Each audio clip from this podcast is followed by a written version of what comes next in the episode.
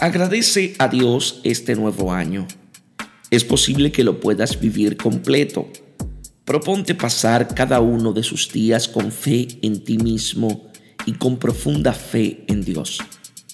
El tiempo no es solamente un lapso entre la cuna y la tumba, sino un periodo para cumplir un proyecto de superación personal y de solidaridad comunitaria. Si quieres un año feliz de verdad, no busques la dicha en la posesión de bienes materiales. Busca la felicidad genuina en las riquezas espirituales.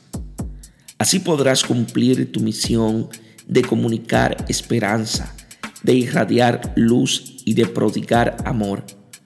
Dios nos dio la vida para merecer ser felices. Dios os bendiga en sabiduría y en santidad.